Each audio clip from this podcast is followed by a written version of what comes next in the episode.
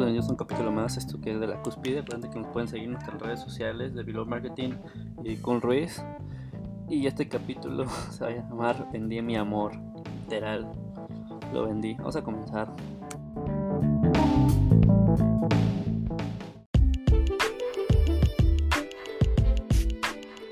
Y ahora, ¿por qué digo que vendí mi amor? Sí, es un tema este, muy importante porque para los negocios, como para la vida, como para cualquier cosa, tienes que saberlo, ¿sí? Que es vender, ¿sí? Ocupas vender todo, saber vender de todo, ¿sí? Eh, me han llegado muchas veces este, preguntándome cómo, cómo puedo hacer un CV, cómo puedo hacer mi currículo, este, cómo, cómo puedo conseguir ese trabajo. La verdad es que principalmente te vendes a ti mismo, ¿sí?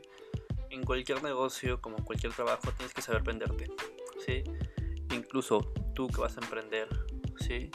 Tienes que saber vender. Y ya que viene el cabo de esto de que eh, vendí mi amor, pues sí, sí, quieras, quieras o no, este, es una realidad.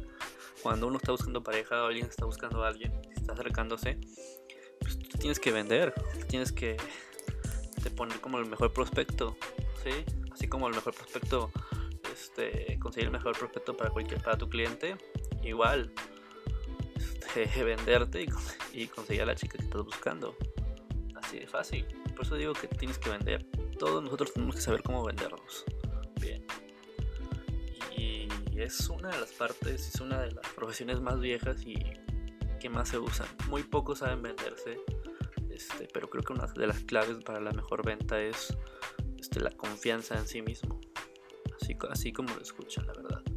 Pero bueno, les dejo ese tip de tarea. Aprendanse a venderse.